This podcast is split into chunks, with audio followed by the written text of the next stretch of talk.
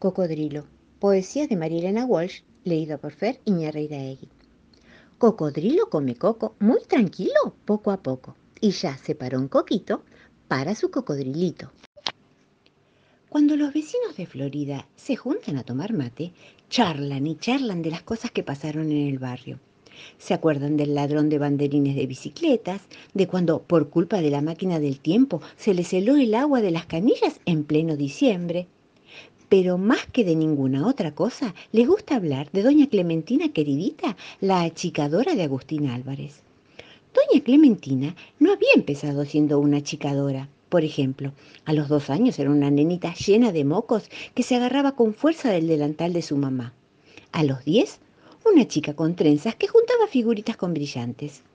Cuando doña Clementina queridita se convirtió en la achicadora de Agustín Álvarez, ya era casi vieja. Tenía un montón de arrugas, un poquito de pelo blanco en la cabeza y un gato fortachón y atigrado al que llamaba Polidoro. A doña Clementina los vecinos la llamaban queridita, porque así era como ella le decía a todos. Hola, queridita, ¿cómo amaneció su hijito esta mañana? Manolo, queridito, ¿me harías un favorcito de ir a la estación a comprarme una revista?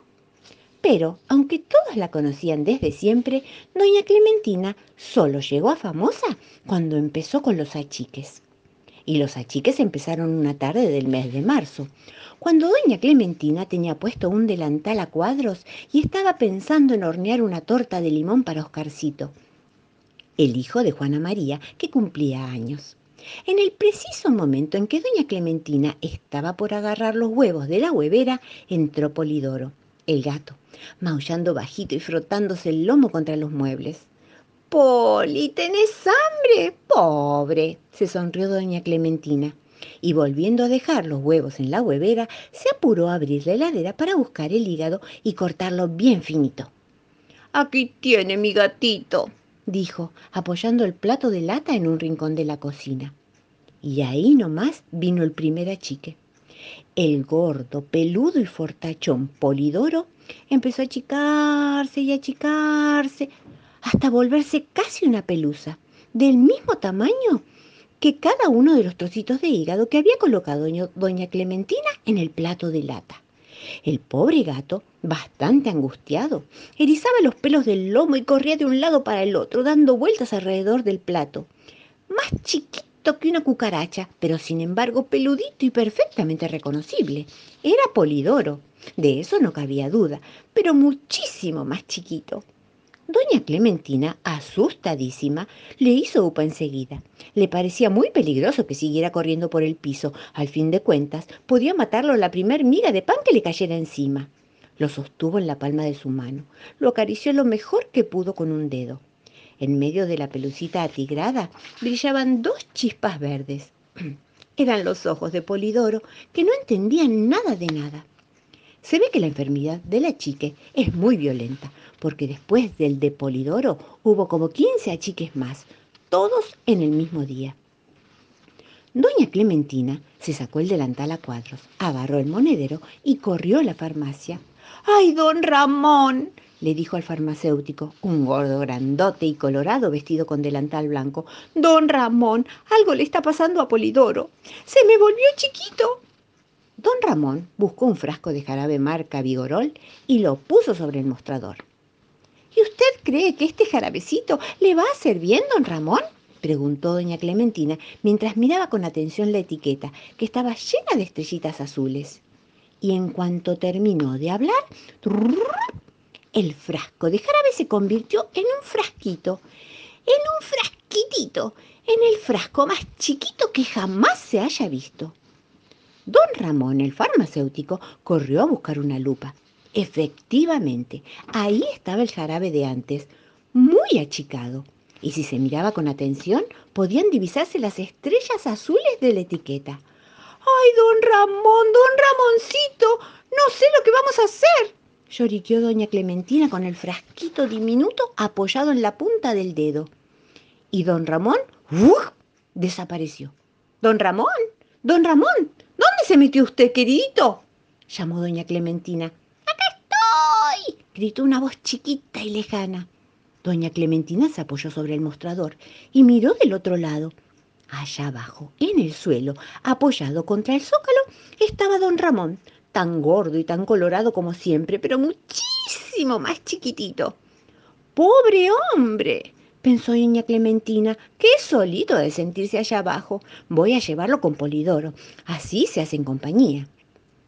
De modo que doña Clementina se llevó a don Ramón en un bolsillo y el frasquito de jarabe en el otro. Entró en su casa y llamó. Poli, Poli, acá estoy. Pero Polidoro no vino. Se había caído en el fondo de la huevera y desde allí maullaba pidiendo auxilio. Entonces doña Clementina se dio cuenta de que las hueveras eran muy útiles para conservar achicados. Sin pensarlo dos veces, sacó los huevos que quedaban, los puso en un plato y en la huevera puso a don Ramón, que la miraba desde el fondo perplejo, y algo le decía, pero con esa voz tan bajita que era casi imposible de oírlo.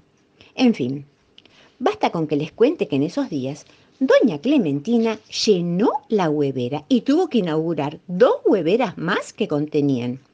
O un gato polidoro desesperado, o un don Ramón agarrado al borde que cada tanto pedía a los gritos algún jarabe, o un frasquito de jarabe vigorol, o una etiqueta llena de estrellitas, o un kilito de manzanas que doña Clementina le había comprado al verdulero, o la sillita de Juana María en la que se había sentado cuando fue al cumpleaños de Oscar, o el propio Oscarcito, al que de pronto se le había acabado el cumpleaños, o un arbolito al que se les estaban cayendo las hojas, o un librito de cuentos, o siete velitas encendidas para colmo.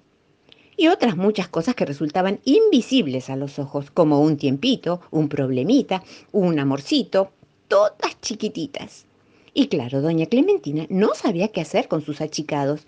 Le daba mucha vergüenza esa horrible enfermedad que la obligaba a andar achicando cosas contra su voluntad.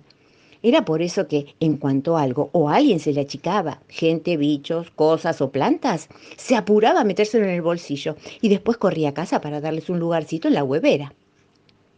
Con las manzanitas, la sillita, la velita, el jarabito, el librito de cuentos, no había conflicto. Pero con Polidoro y sobre todo con don Ramón y con Oscarcito era otra cosa. En el barrio no se hablaba de otra cosa que de la misteriosa desaparición. La mujer de don Ramón no sabía qué pensar. Había encontrado la farmacia abierta y sola, sin rastros del farmacéutico por ninguna parte. Y Juana María y Braulio, los padres de Oscarcito, andaban desesperados en busca de su hijo, tan travieso que se les había escapado justo el día del cumpleaños. Así pasaron cinco días.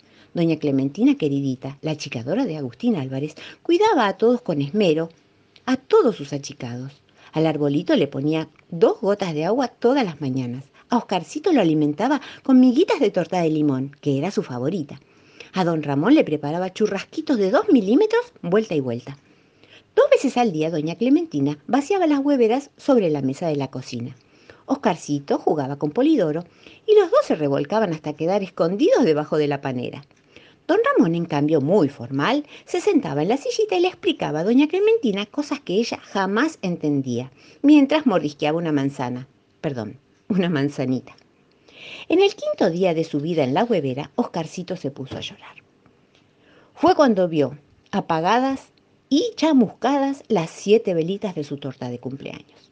Doña Clementina se puso a llorar con él. Oscarcito era su preferido entre todos los chicos del barrio. No sabía qué hacer para consolarlo. Era tanto más grandota que él que ni siquiera podía abrazarlo. Bueno, Oscar, no llores más, le decía mientras le acariciaba el pelo con la punta del dedo.